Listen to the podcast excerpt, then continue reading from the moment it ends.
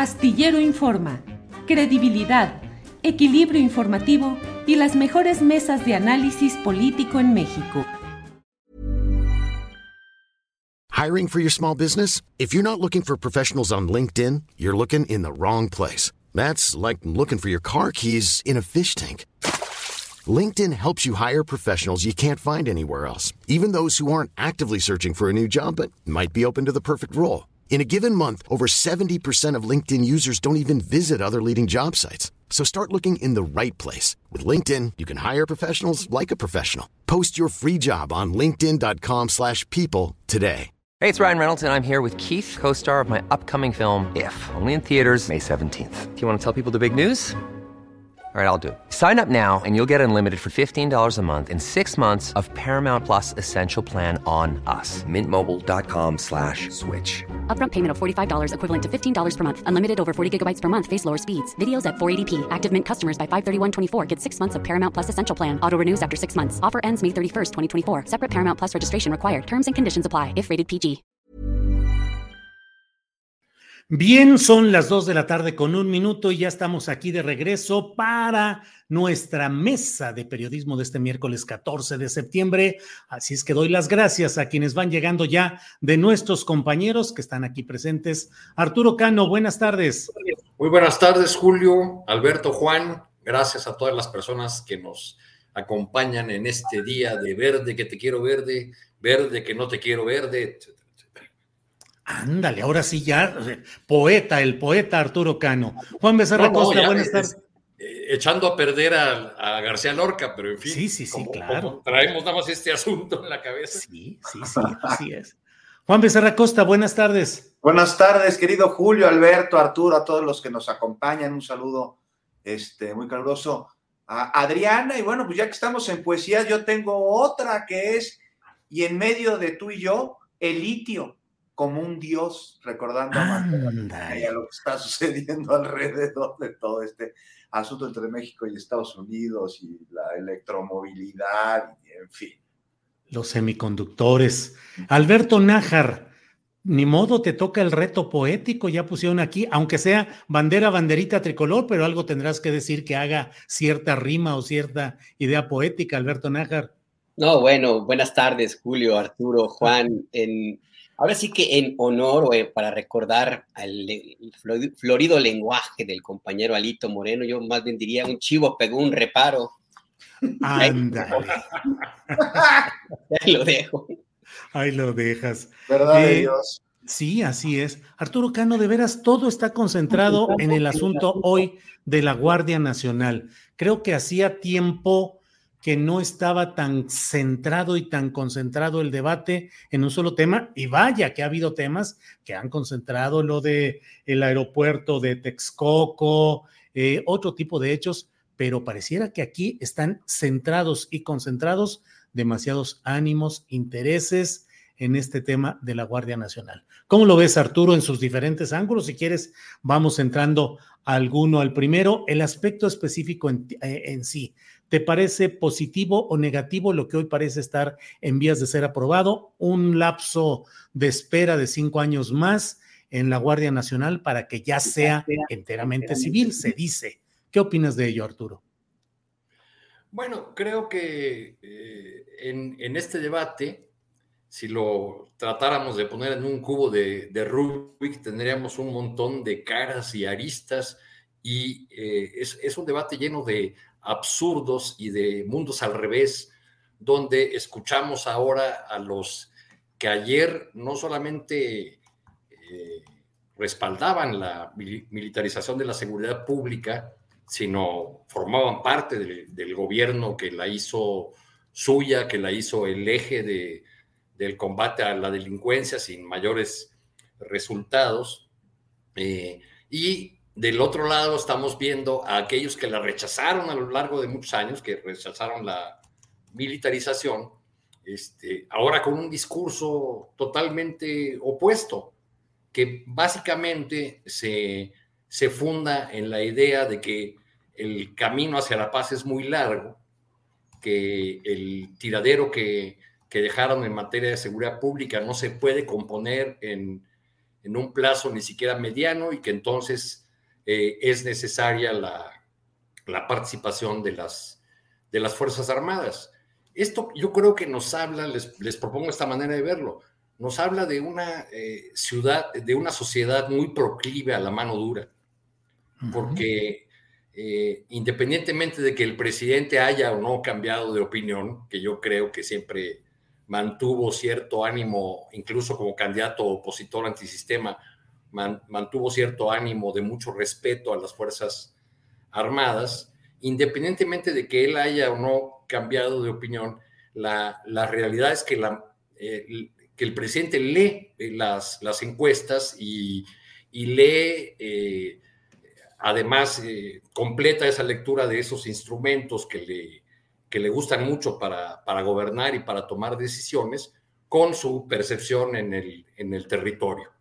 Eh, acabo de ver una encuesta de parametría en la que a la pregunta de quién prefiere que cuide las calles, la Guardia Nacional o la policía, cualquier policía, 71% responde que la Guardia Nacional y solo 13% que, que, las policías.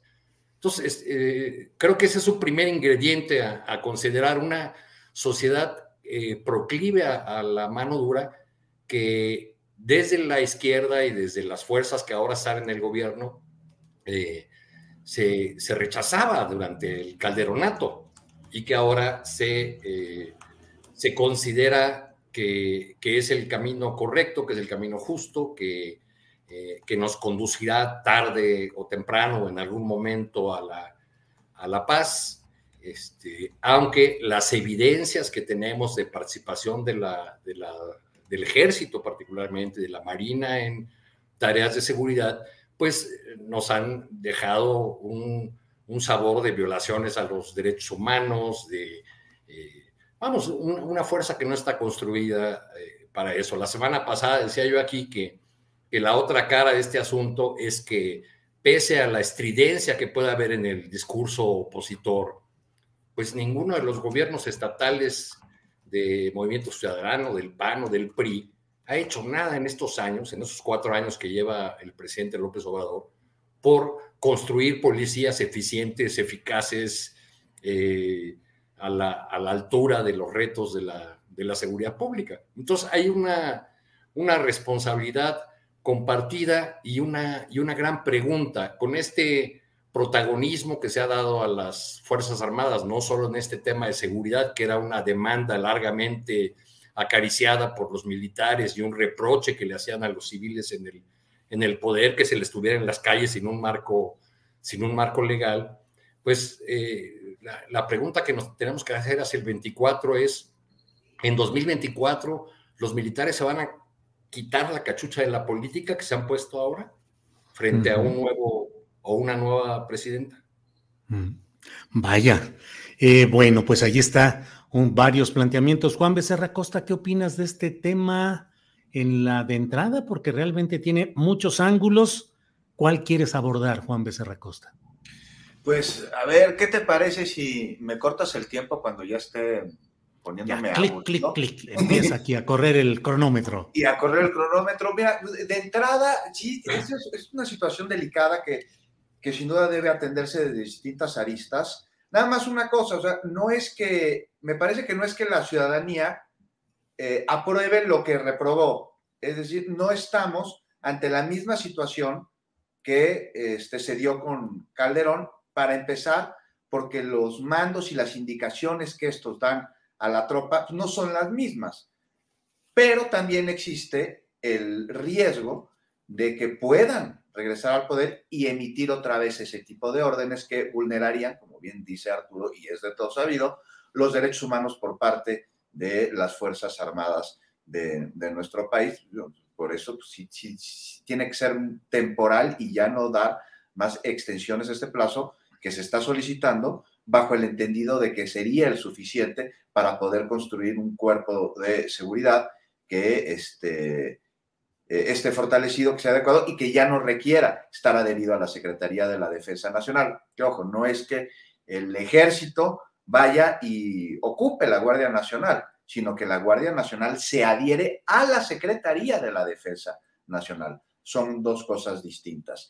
Y bueno, pues, otra manera de abordar todo lo que está sucediendo es ver los resultados que va dejando y vemos entre ellos cómo la alianza eh, va por México, pues está próxima a recibir la extrema unción, ¿no? Ya es, me parece, cuestión de unos cuantos días, lo que dure su agonía, que no puede ser mucho, y ya vendrán seguramente otros intentos de asociación delictuosa, como los que vimos este, entre esos partidos que comparten, pues entre otras cosas, la, la carencia de principios y el exceso de ambiciones eh, ajenas a lo que tendría que ser el servicio público. Y ya dependerá en mucho lo que suceda en este amaciato de promiscuidad política entre PAN, PRI y la organización que ostenta ahí el nombre del PRD, de lo que suceda justo en el PRI, porque, o sea, es decir, el pleito entre estos tres partidos que se unieron para enfrentar juntos a Morena y al gobierno se resolverá solo cuando el PRI a su vez resuelva sus conflictos internos, que vaya, que los tiene, está dividido y la permanencia o la no permanencia de Alito como su dirigente es algo que pues aún está tan pendiente como reservado en su pronóstico. Pero a todo esto, o sea, vaya que ha resultado de estrategia para pulverizar a la alianza, que como ya decíamos aquí, era cuestión de tiempo el que se, se desintegrara, no sabíamos bien ni cuándo ni, ni, ni por qué, pero sí que se iba a desintegrar debido a las características de sus integrantes que pueden cambiar de nombre, de discurso de integrantes, pero que siempre van a caracterizarse por ser la mafia de un poder que tuvieron, que perdieron y al que ahora pretenden regresar.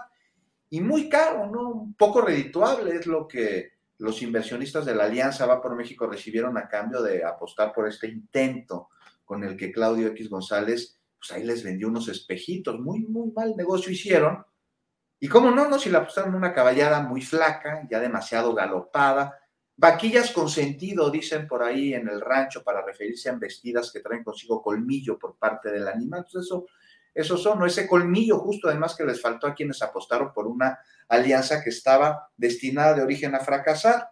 Y ya vimos, ¿no? Como en días pasados se dio una embestida contra Alito, personaje impresentable desde varios francos, y después esta embestida ya empezó a cambiar de matiz y, y, ya no hubo martes del jaguar, qué pasa con las investigaciones que trae. Y bueno, pues para no hacernos güeyes, ¿no? Le doblaron las manitas, sin duda. Y, y ya vemos, ¿no? Los reclamos a Morena. Y yo me pregunto, ¿por qué a Morena? ¿Por qué le están reclamando a Morena? Si alguien le deben de reclamar los opositores, es Alito quien los traicionó. Morena y jugó sus cartas, no lo hizo bien.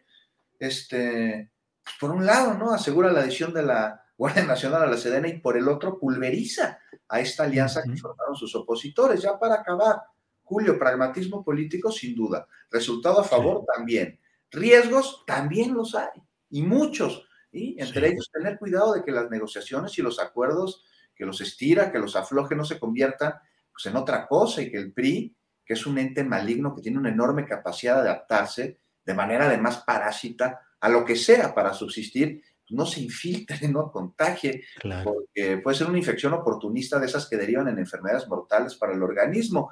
Y 2024, bueno, pues lo veo resuelto, sea quien sea la candidata o el candidato de Morena. Y alianzas opositoras rotas, partidos cada vez más desprestigiados. No veo cómo se va a vislumbrar este, que se pongan de acuerdo otra vez para ir en coalición. Claro. Se, ve que el PRI iría solo, ¿no? Que su candidata tendría que ser Beatriz Paredes, no veo a nadie más y el PRD y el PAN pues, irían juntos si no pasa nada extraordinario, pero nomás no tienen cuadro. Pues, ahí tienen a Lili Telles como candidata, imagínate. Bien, Juan, gracias. Alberto Nájar, pragmatismo político. ¿Ganó de todas, todas la 4T, Morena y Palacio Nacional con este episodio de Alito y la Guardia Nacional? Mira, de todas, todas no, porque se echaron a cuestas a una rémora, a un cadáver político como es Alito Moreno y pues la verdad que mm, ahora sí que todo lo que toca a ese personaje, pues todo lo, lo contamina. Em, en términos políticos, le está saliendo bien la jugada al movimiento del presidente López Obrador.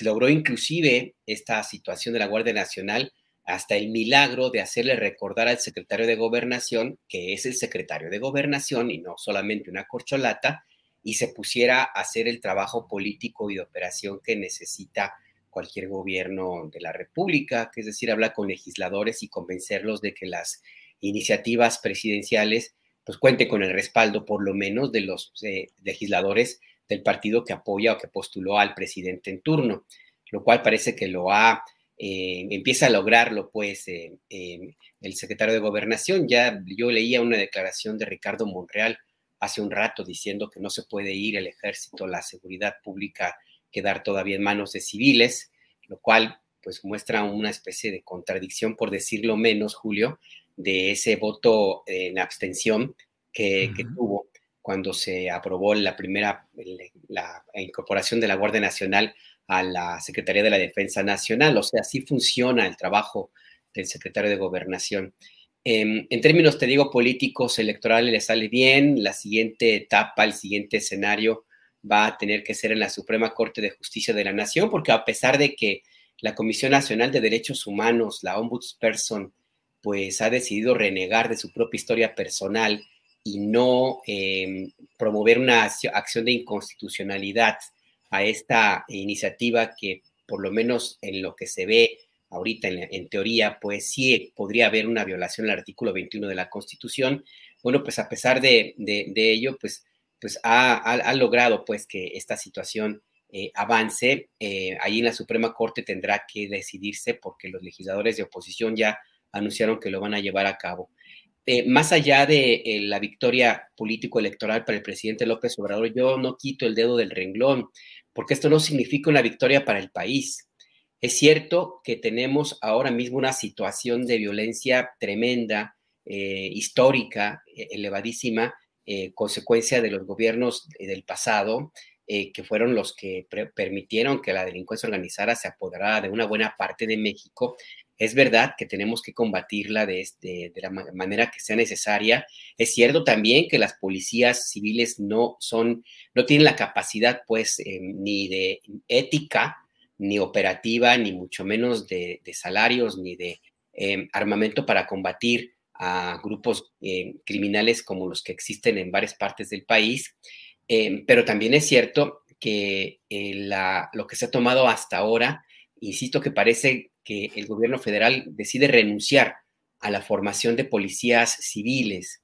Y eso me parece que es un error, porque en 2029, cuando termine el periodo pues, que se da, da para la Guardia Nacional en, dentro de la estructura operativa de la Sedena, cuando termine, la tentación de que eh, se lleve a una consulta, una, como ya anunció el presidente López Obrador, y dos, de que esa consulta se gane, eh, lo cual implicaría tres, que la Guardia Nacional seguiría siendo una estructura militar durante mucho tiempo, pues puede tener consecuencias, porque ya hemos visto en otras partes del mundo que la seguridad pública en manos de militares no rinde buenas cuentas.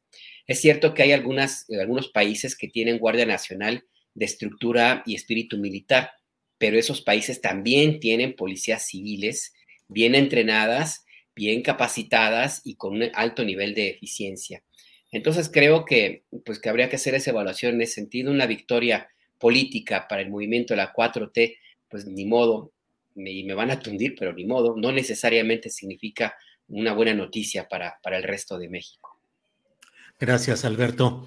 Arturo, Mm, consecuencias políticas inmediatas. Se habla mucho pues de la disolución o de la muy probable eh, ruptura de esta alianza electoral y legislativa conocida como Va por México.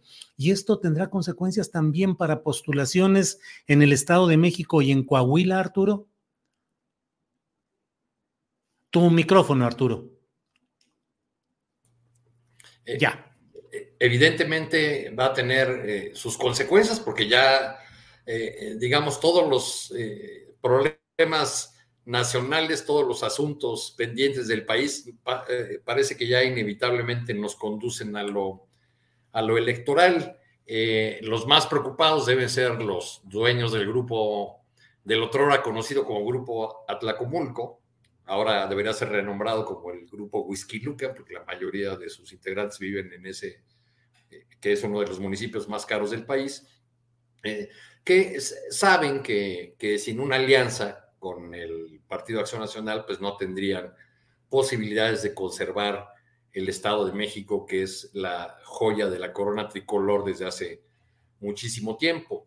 tendrá sus consecuencias también eh, para el estado de Coahuila, donde eh, muy probablemente el señor, Moreira está apostando a que a cambio de portarse bien en la aprobación de esta, para usar los términos presidenciales, a cambio de portarse bien en, esta, en este lance legislativo, pues Coahuila pueda quedar en manos de, de la familia Moreira, que no es lo mismo que el PRI necesariamente. Eh, entonces, yo creo que sí va a tener sus, sus, resultados y ya los está teniendo, al menos en la retórica que vemos en estos, en estos días o en este día de, de debate encendido, ¿no? Vemos. Arturo, como que de repente se le re rehabilitó al PRI el tener discurso. Antes lo que decían era absolutamente intrascendente y si acaso algún pitorreo. Y de repente hoy se sienten ya con el discurso patriótico y de beneficio al pueblo. Arturo, perdón. Ayer, ayer eh, Laida Sansores era Indira Gandhi, ¿no? Este, presentaban sus martes del jaguar. Y entonces resulta que el martes de jaguar, tan celebrado por muchos, nomás era un ablandador pues parece que sí. ¿no? Ablandador de jaguar. Pues sí, parece que en eso, parece que en eso quedó.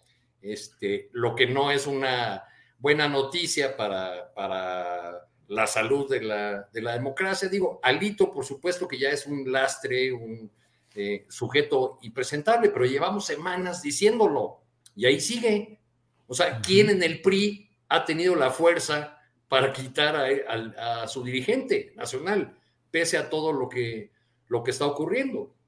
Quizá eh, si se atrincheran los, los mexiquenses y deciden que, que van a eh, este, dar la vida políticamente hablando en ese feudo que tiene el Estado de México, pues podremos verle algunas posibilidades.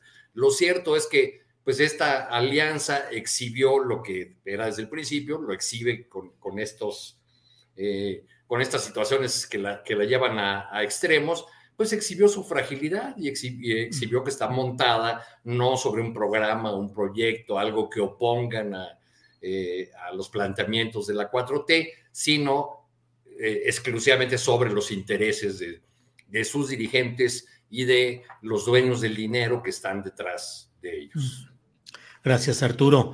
Eh, Juan Becerra Costa, como luego dicen, el periodismo y la política no son ciencias exactas, no es que dos más dos de cuatro puede dar muchas eh, eh, combinaciones. Y en el fondo, los análisis que hacemos parten de la observación de la realidad y nuestro punto de vista sobre ello. A la vista de lo que está pasando, Alito, PRI, Guardia Nacional, bienvenida en Morena a las propuestas de Alito y el PRI. ¿Tú crees que ha habido un acuerdo y una negociación política que restablece lo que se llamaba el primor o le ves otras causas y otras circunstancias a estos hechos de los que estamos hablando? No, pues me parece, Julio, que de acuerdo a lo que se observa, uno podría inferir que la conducta es indicativa de que en efecto ahí está este primor. Lo que tendríamos que ver es cuáles son las implicaciones, la temporalidad y las este, atribuciones este, que tiene este acuerdo, que tiene este espaldarazo mutuo, esta este, promiscuidad política disfrazada a través del eufemismo de pragmatismo político. Eh, no creo que dure mucho, no creo que dure mucho tiempo, si está empoderado ahorita el PRI. Como decía, sí, bueno, pasó de ser este, emisor de ocurrencias a ya moverse como si fuera paladín de, del nacionalismo, de la lucha para este, consolidar la estrategia de la pacificación en nuestro país. No, no le va a durar mucho, me parece, por varias razones. Una, porque el principal enemigo del PRI lo tienen dentro. Ya decíamos la semana pasada que la debilidad del PRI radica en la fortaleza de Alito y la fortaleza de Alito radica en la debilidad del PRI. Este, y, además, pues caminarán por este, senderos aparte, si se rompe una alianza, si se quiebra el va por México, pues al rato se va a quebrar este acuerdo, este pequeño coqueteo, romance de fin de semana, ni siquiera de vacaciones de verano, que están teniendo eh, como nombre el primor, querido Julio. Este, vamos a ver cómo evolucionan, vamos a ver las siguientes este, iniciativas de, de reforma que se planteen, vamos a ver qué sucede con las discusiones este, que se lleven a cabo con la reforma político electoral y pues para ver qué tanto se ablandó al PRI y para ver el PRI pues qué tanto está dispuesto a perder, porque ahí sí perdería muchísimo este, de esos intereses añejos tan oscuros que tiene este partido que, comparte con el PAN y con el PRD y, este, y, y a ver también aquellas personas que quieren que no se apruebe la reforma político-electoral, este, tienen sobre Alito y sobre el PRI. Por lo pronto ya vemos ahí algunos mensajes de WhatsApp muy encariñados, Lorenzo Córdoba y Alejandro Moreno. Me parece que es una millonésima parte de lo que se debe conocer de más allá de su amistad y de esa comunicación que dice Lorenzo Córdoba que mantiene, este, pues de los contubernios en los que pueden estar inmiscuidos. Entonces me parece que hay que ser que ver lo que acaba de suceder como lo que, lo que, lo que es, lo que acabamos de mencionar en la participación este, anterior y cómo evoluciona en otros aspectos de la vida legislativa y la vida política de nuestro país, Julio. Gracias, Juan Becerra Costa. En este mismo tema, Alberto Nájar, ¿cuál es tu opinión de lo dicho ayer por el secretario de la Defensa Nacional, el general Luis Crescencio Sandoval, quien en el acto eh, conmemorativo de recuerdo de la gesta heroica de los niños héroes, eh, dijo, quienes integramos las instituciones tenemos el compromiso de velar por la unión nacional y debemos discernir de aquellos que con comentarios tendenciosos, generados por sus intereses y ambiciones personales, eh, cierro comillas, pretenden distanciar a las Fuerzas Armadas de la confianza de la gente. ¿Qué opinas, Alberto? Mira, eh, esta parte del discurso del secretario de la Defensa se prestó para una andanada de manipulaciones y de mentiras en redes sociales que, híjole, la verdad es que me, me parece que están como fuera de foco porque se interpretó inclusive que era como una amenaza a la crítica, que estaba lanzando advertencias a aquellos que han criticado la estrategia de seguridad del presidente López Obrador. Perdón, es que tengo aquí a mis, a mis perros. Está bien, están opinando también. Hay que traducirles lo que dicen. Bueno, sí, es exactamente. Es que, es que iba, a mencionar eh, eh, uno eh, a ver, si me permite un segundo mejor para ver. Sí, sí, sí, ahorita va a meter, si quieres, eh, voy, voy a otra y, y ahorita regresamos. Eh, Arturo Cano, ¿qué opinas de estas palabras del secretario de la Defensa Nacional respecto a discernir de aquellos que con comentarios tendenciosos generados por sus intereses y ambiciones personales, etcétera? ¿Qué opinas, Arturo? Pues que por lo menos hay una falta de, cuidado del titular de la Sedena para entrar en territorios que, eh, que le corresponden a los civiles, que le corresponden a la, política. Eh, pero bueno, pues el, papel eh, cada vez más relevante que están teniendo los, los militares, que no solamente están en este tema que ahora se debate de la seguridad pública, sino en muchas otras de las eh, de los proyectos emblemáticos, de los proyectos centrales del, presidente, porque es una institución, eh, las Fuerzas Armadas son instituciones en las que confía el, presidente, como lo ha expresado una y otra vez. Creo que estas eh, expresiones y, sumadas a, a, la narrativa de una parte del obradorismo que ve en el solo hecho de que el comandante supremo eh, tenga un ánimo y un talante político distinto de los, de los anteriores, eh, como garantía, casi como garantía única de, que las Fuerzas Armadas no volverán a ejercer eh, acciones represivas o violatorias de los derechos humanos como, la, como ocurrió en el, en el pasado. Este, y, no solamente me refiero al 68, el 71, en el pasado incluso más eh, reciente tenemos eh, Tlatlaya, Patzingán, muchos otros nombres que nos, que nos remiten a, horrores en los que la, Fuerza Armada estuvo involucrada. Entonces, no, no me parece que sea un, eh, el tono adecuado ese de, de, parte del titular de la Sedena, que, ya suena como a, este, pues como a censura de quienes están eh, criticando a las, a las Fuerzas Armadas y su intervención en... Here's a cool fact. A crocodile can't stick out its tongue. Another cool fact, you can get short-term health insurance for a month or just under a year in some states. United Healthcare short-term insurance plans are designed for people who are between jobs, coming off their parents' plan, or turning a side hustle into a full-time gig.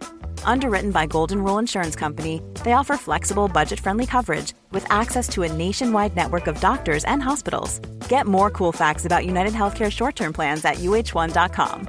Hey, it's Ryan Reynolds, and I'm here with Keith, co star of my upcoming film, If, only in theaters, May 17th. Do you want to tell people the big news?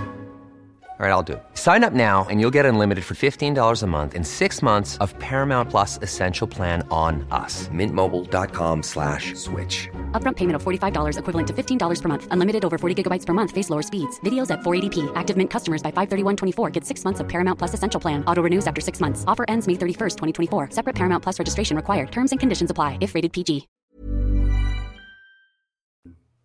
En la seguridad pública.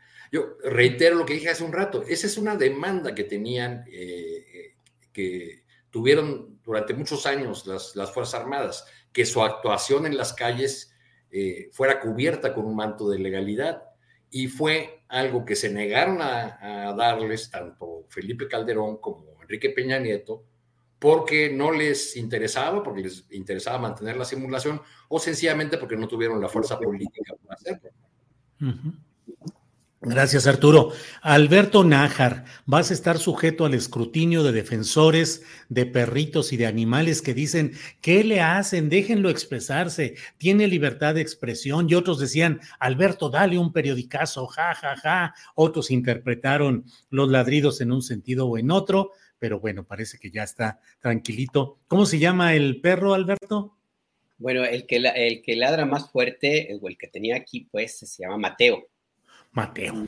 Y el que está de guardián siempre en el garage, pues ahí vigilando con lo que ocurre, se llama Viernes. Viernes. Viernes, sí, este, porque un día lo, encontramos en, caminando en la calle un viernes, entonces dijimos, pues, nos quebramos la cabeza para poner el nombre, la verdad. Está bien, está bien, pues. bien, Alberto, estábamos pues en las palabras del general secretario sobre discernir respecto a comentarios tendenciosos. Por favor, Alberto. Sí, te decía, eh, Julio, les decía que eh, se prestó esta parte del discurso a una campaña de mentiras y manipulaciones y con la, eh, hubo incluso algunos que advirtieron que se trataba de una amenaza a los críticos, al presidente López Obrador, cuando en realidad pues el secretario de la Defensa simple y sencillamente pues hizo un llamado a, que, a ponderar lo, que ocurría pues alrededor de la discusión de la Guardia Nacional.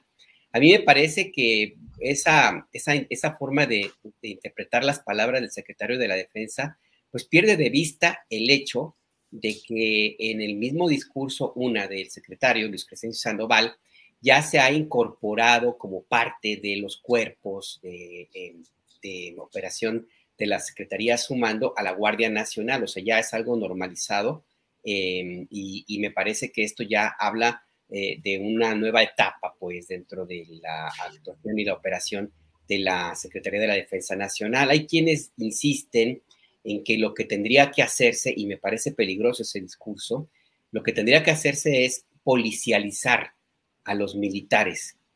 Y yo creo que no, yo, yo creo que no se trata de convertir a los soldados en, en policías, porque eso significaría ya básicamente que no habría ya una fuerza de seguridad pública en manos de, los civiles. Eh, yo creo que lo que tendría que haber es una, una separación muy clara del trabajo y operación de una corporación policíaca que, insisto, no me parece que sea lo, más adecuado.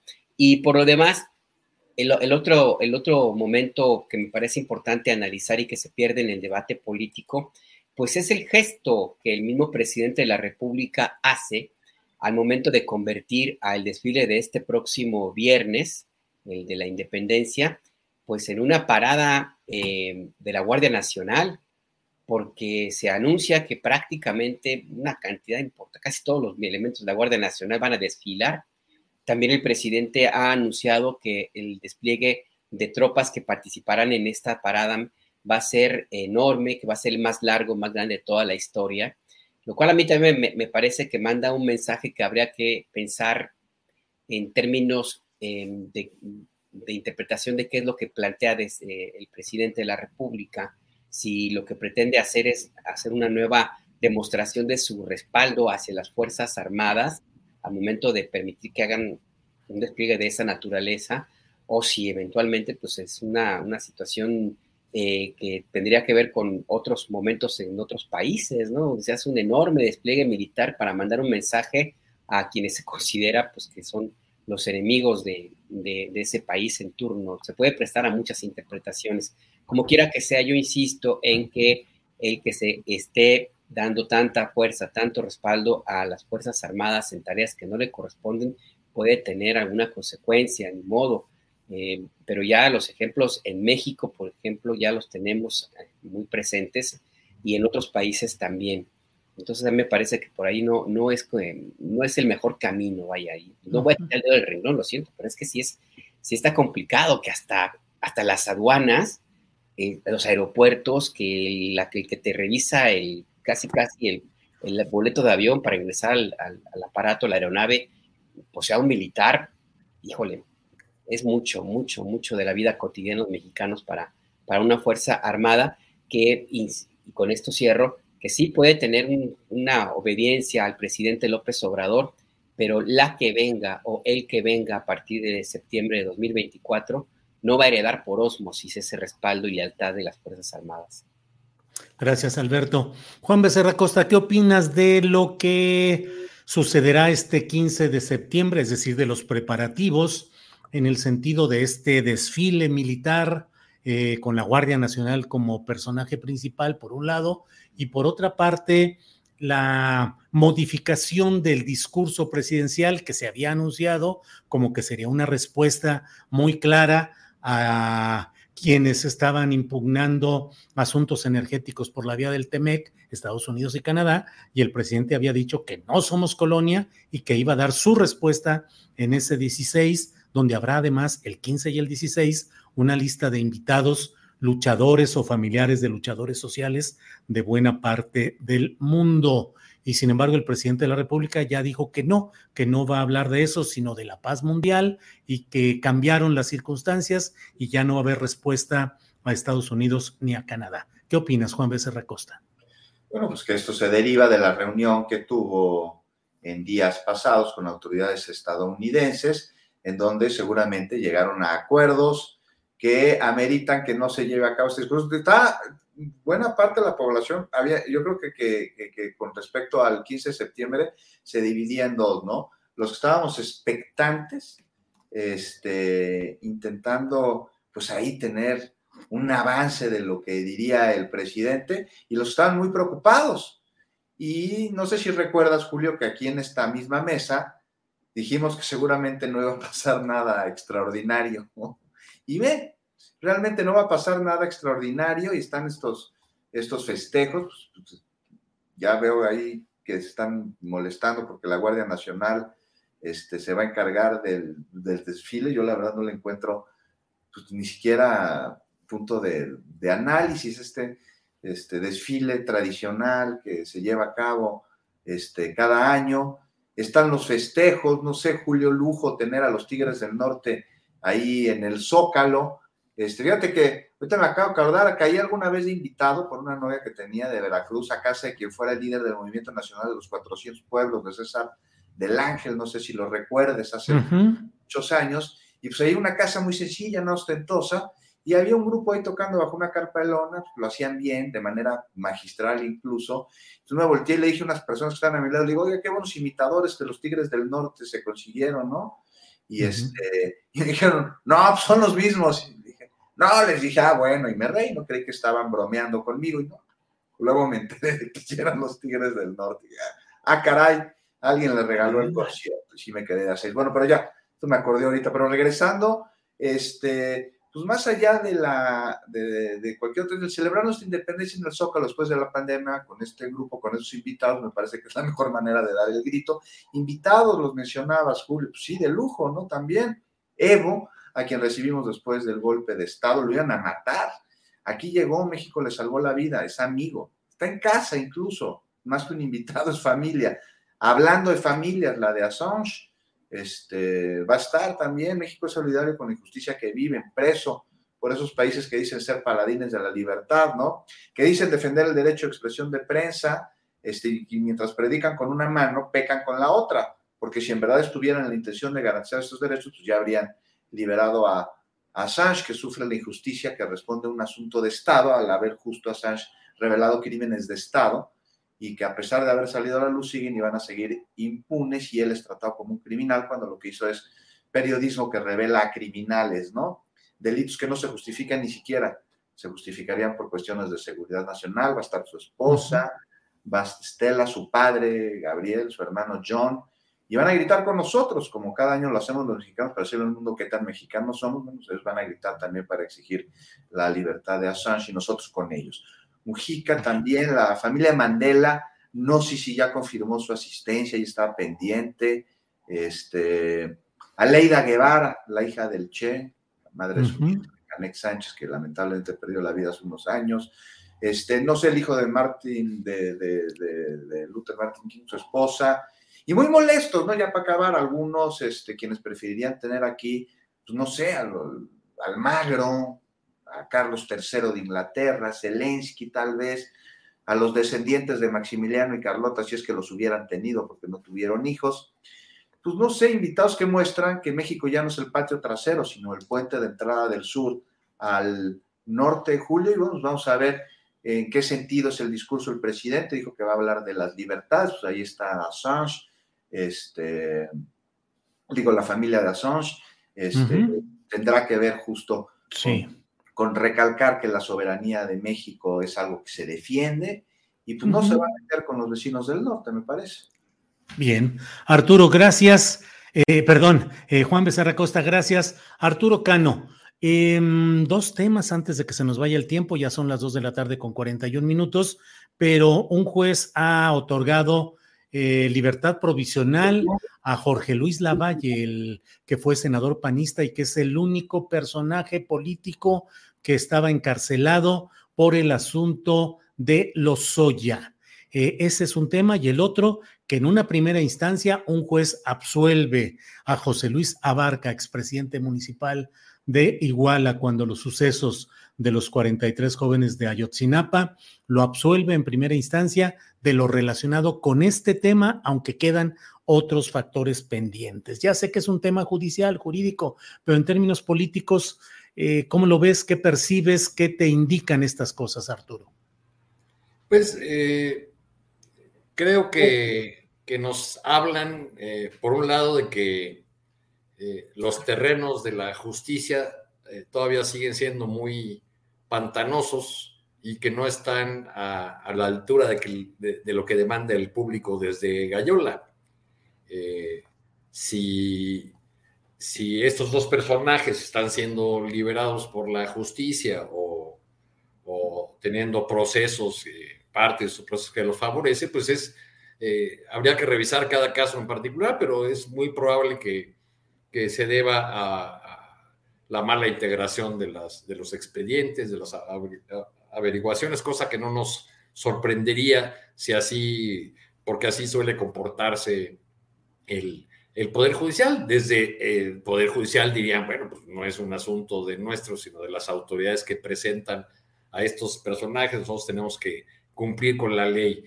Eh, el, señor Abarca eh, mantiene en, en, prisión, entiendo que por delincuencia organizada y por un caso que es anterior a la desaparición de los 43 el, asesinato de un dirigente social de nombre Arturo Hernández Cardona, que era un enemigo político eh, de, de, este personaje eh, que, se hizo rico, según sus amigos en Iguala, eh, por la venta de, oro y no por las vinculaciones suyas o de su señora esposa con grupos delincuenciales. A mí me tocó verlos este, un par de días después de la desaparición de los muchachos, a, ambos, a, Barca y a su, a su esposa, él hizo un, discurso, unas palabras que, le había escrito un eh, entonces diputado federal del PRD, a quien apodan el zorrillo, ahorita su nombre se me escapa, eh, que era un poco el hacedor de, Abarca como, eh, como presidente municipal, alguien que lo había metido a la política. las palabras que dirigió ahí al cabildo y a la prensa local de, de Iguala, eh, evidentemente no eran, no eran suyas, alguien se las había escrito, eh, planteaba que eh, estaría dispuesto a,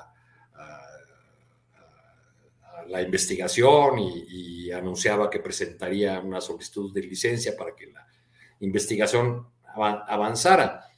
A mí me llamó la atención en aquella ocasión la, que, su esposa estaba en, un papel como de, como de sombra maligna detrás de él, era, además él es bajo de estatura, ella es alta, entonces se, veía muy contrastante esa escena. Claro que cuando salió de ese, de ese evento, de ese anuncio donde se dijo dispuesto a, la investigación, salió para fugarse. Ya de ahí no se le volvió a ver hasta que lo, hasta que lo aprendieron.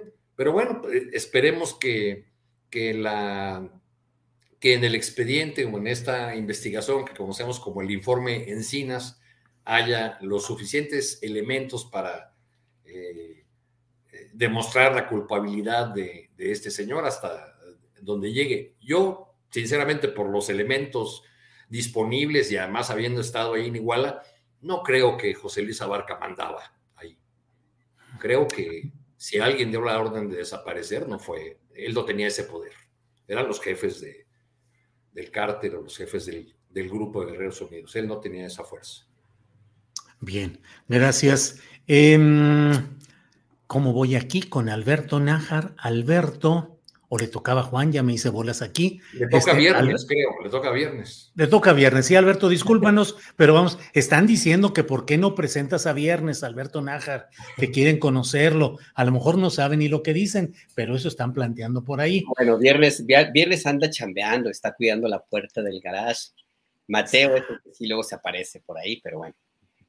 Bueno, muy bien. Ya, hubo una rebelión familiar ahí, perdón, este, la, indiscreción, pero ya me, me recordó Laura Simón, mi esposa, me dice, oye, recuerda que, el, quien adoptó a Viernes fui yo, y es cierto, ella fue la que encontró a Viernes, y, yo, no, yo, yo, sí, como, como les digo, me agarró con la guardia baja y dije, sí, está bien, ándale.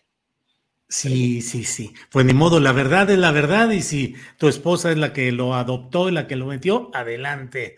Alberto Nájar, eh, dentro de todo lo que estamos viendo y viviendo, pareciera que estamos encaminándonos a una recomposición de fuerzas en el país que desde luego tiene como destino 2024. ¿Cómo ves todo este camino, no solo del primor o lo de la alianza legislativa del PRI con Morena, sino en general el comportamiento de los precandidatos a los que luego ya no quieren que les digamos, alguna gente en el chat dice, no les llamen corcholatas, eso es muy despectivo, pero no es un término que inventamos los periodistas. En fin, ¿cómo ves esa actividad de precandidatos y la movilidad política en nuestro país rumbo al 24, Alberto Nájar?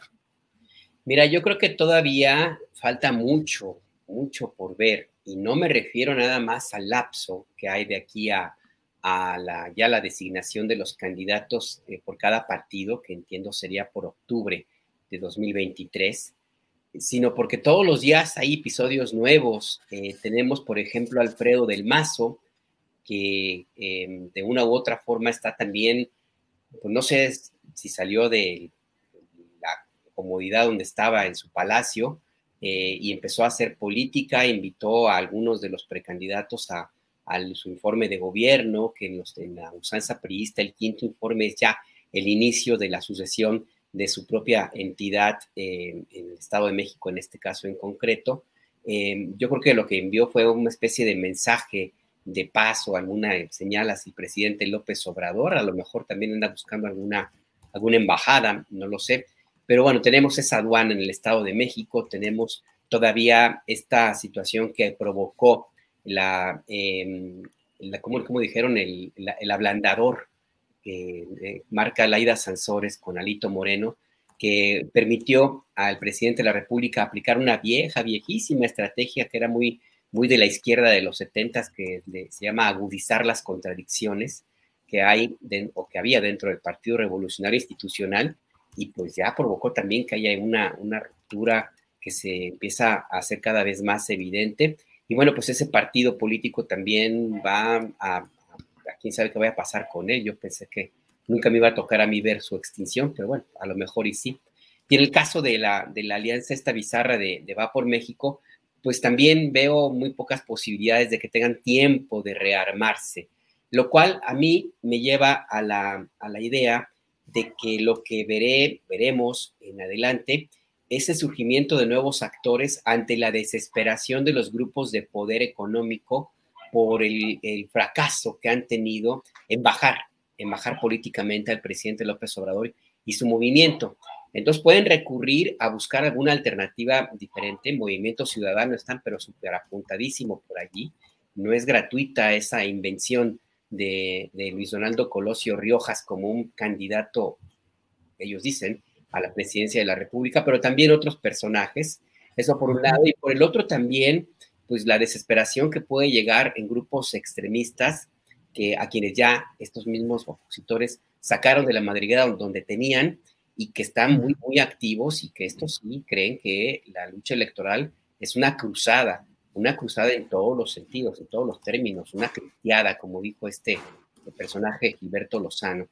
Por eso creo que todavía nos falta un rato de, acontecimientos em, y la definición política también habría que empezar a verla en lo que significa la construcción de un nuevo movimiento político hegemónico, porque si se mantiene la imagen como hasta ahora indican las encuestas eh, electorales, que son una fotografía del momento político, tendremos de nuevo una renovación de Morena y sus aliados en el poder presidencial, lo cual implica la construcción de otro movimiento, insisto, político que ya trae todos los rasgos de querer quedarse durante mucho tiempo. Y uno de esos rasgos implica no solo la transformación del país, que no se queda en el discurso, sino en los hechos. Y hay que fijarse en algunos elementos como esta nueva propuesta de modelo educativo, que implica la creación de nuevas generaciones de estudiantes y de mexicanos educados a la interpretación de la historia y de la educación con base en la idea de la cuarta transformación, muy parecido a lo que hizo el PRI en su momento, cuando, cuando después de la revolución y cuando ya se encaminó como partido político gobernante. Entonces creo que sí estamos, asistimos a movimientos interesantes en términos políticos e, históricos y pues habrá que seguirlo con, mucha atención. Salirnos también un poquito del debate, que es muy divertido, sí, pero no es, creo, lo más importante. Gracias, Alberto. Eh, Juan Becerra Costa, tú pusiste el tema y hay varias voces en el chat que dicen que explique eso de litio en medio como un dios, que es una parte del poema Nocturno a Rosario de Manuel Acuña, el joven poeta que a los pocos años de edad se suicidó por un amor contrariado no consumado, no alcanzado. Qué hermoso hubiera sido vivir bajo aquel techo, los dos unidos siempre, y amándonos los dos. Tú siempre enamorada, yo siempre satisfecho, los dos un alma sola, los dos un solo pecho, y en medio de nosotros mi madre como un dios. imagínate, el Edipo. Imagínate, no, pues cómo, cómo no Rosario se va ir corriendo después de, oír eso. Y en medio y aquí en México, el litio en medio como un dios. Bueno, es y en medio de tú y yo, de México y Estados Unidos, el litio. El litio como un dios. Y bueno, pues ya vimos que se está negociando que Estados Unidos venga a México a llevar a cabo este, colaboraciones en materia de eso es como, como tú dijiste muy bien cómo se llama, siempre se me va el nombre, es la electromovilidad y el otro los, los semiconductores. Conductores, siempre se me va. Semiconductores. El, asunto de los semiconductores, pues imagínate nada más hacerlos en México, lo que implica de beneficio para los Estados Unidos el no tener que este, llevarlos a su nación desde China, teniéndolos aquí abajo de la frontera, justo además en un país en el que hay litio y se va a empezar a extraer, que ese tendrá que ser tema que se nos aclare en próximos días para saber cuáles son las capacidades de la empresa, el Estado para poder hacerlo y si de plano sí no van a usar o subcontratar a iniciativa privada, sí será muy interesante conocerlo.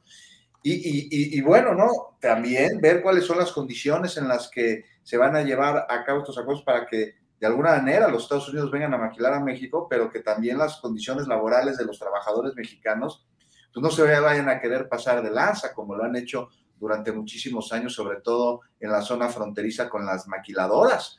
Este, y en medio de estas negociaciones y en medio de estos acuerdos y en medio de este discurso de buenas amistades y de buenas intenciones y de trato y piso parejo, en medio de todo esto, el litio como un dios, porque además habríamos también de preguntarnos por qué no se extrae el litio en los yacimientos que hay en los Estados Unidos. Me parece que sus este, leyes en materia medioambiental no se los permiten.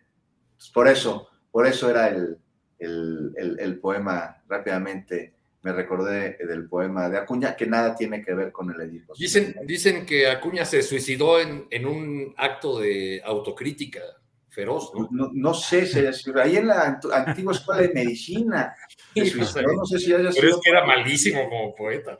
A los 24 años, pero ese poema perdura y es de los más conocidos en el, en, en, el entendimiento popular, el del nocturno. Bueno, también por mi madre bohemia, sí, y yo soy Garrit, pero eso no los hace buenos poemas. El declamador. Famosos, famosos poemas. Este, pues ya rápidamente, Julio, si quieres, en 30 segundos, mi dulcecito, porque ya se nos está acabando el tiempo. Viene, Oye, nada más que, sí, que la discusión en el Senado no debería estar en que el patio del federalismo se haya convertido como en el patio de la SECU el día de ayer, y me, refiero a todas las partes, ¿no? Aquí la, la discusión tendría que estar centrada en por qué, por ejemplo, en la plenaria de Morena no acudieron los secretarios de Estado, nada más acudió Marcelo Ebrard y Tatiana Cloutier, estaban citados y les avisaron que no iban a estar, empezando por el secretario de Gobernación y vámonos con los demás, media hora antes. Una plenaria que iba a durar hasta las 7 de la tarde terminó a las 3 de la tarde. Y por eso el senador Álvarez Lima hizo una pregunta que tendrían que cuestionarse todos. ¿Qué están haciendo mal para que el secretario de Estado de un gobierno del mismo partido en una plenaria no asista? Esto hay que tenerlo bien en el radar. Gracias, Juan Becerra. Eh, Arturo Cano, estamos en la parte final. Lo que quieras agregar, cualquier tema, postrecito, dulce, amargo, reflexión, poema.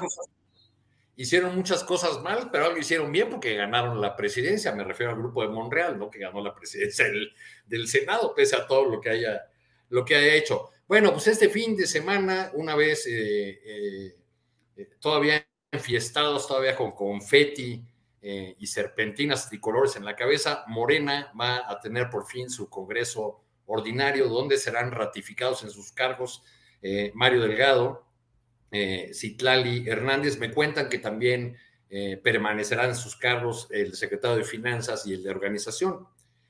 veremos este fin de semana, ahí les contaré tuiteramente porque me, toca andar por ahí, aunque solamente nos dejarán entrar a la inauguración y a la clausura me cuentan que, veremos en este, en este congreso, en este evento de este fin de semana, pues el nuevo rostro de, este partido, que es el partido del gobierno. Eh, fundado hace eh, varios años, pues era reconocible el rostro de los fundadores, de aquellos que picaron piedra y recorrieron de palmo a palmo el país al lado de, de la ahora presidente de la República pero ese partido no va más, hay un nuevo eh, rostro y será el rostro de eh, quienes ganaron la mayoría de los, de los congresistas, que no son otros sino los gobernadores de Morena en todo el país. Me, me, contaban ayer una anécdota de, de una, una, gobernadora que le preguntaron, oye, ¿tú cuántos congresistas ganaste? Pues todos, que no era así. Pues sí, pues dijo que no era así. Gracias, Arturo. Para cerrar, Alberto Nájar, por favor, postrecito lo que desees agregar. Alberto. Tu micrófono. Ya, listo para, para evitar interferencias. Em, la diputada Andrea Chávez acaba de dar a conocer hace unos minutos que el Tribunal Electoral del Poder Judicial de la Federación determinó pues que no existió ninguna eh, situación de violencia política de género con un mensaje que publicó en su cuenta personal de Twitter, donde mencionaba que, sin decir su nombre, que una diputada del PRD había dicho en la comparecencia de la Secretaría de Cultura que el Fondo de Cultura Económica no tendría por qué fomentar la lectura. Eh, por esto fue acusada ante el INE, que de inmediato le dio curso a esta, a esta queja y que llegó hasta el tribunal con incluso la amenaza de inhabilitarla políticamente para que contendiera por algún otro cargo de eh, elección popular. Y esta eh, destapó lo que ya luego se supo que existe, que es una persecución hitleriana, de, así, de, así de esos términos, de parte de algunos consejeros del Instituto Nacional Electoral en contra de quienes en las redes sociales pues se expresan opiniones en favor del movimiento de la 4T. No hacen lo mismo con quienes vierten odio, veneno y, fomentan la violencia física y política del lado de la derecha.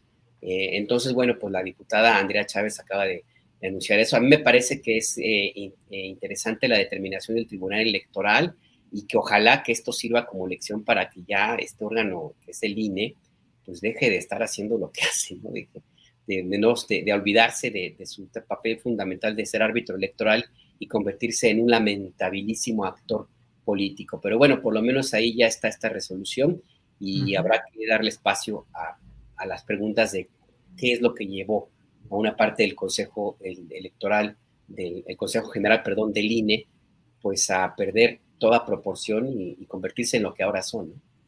Así es. Pues eh, muchas gracias. Son las 3 de la tarde en punto, así es que gracias Arturo Cano por esta tarde. Buenas tardes.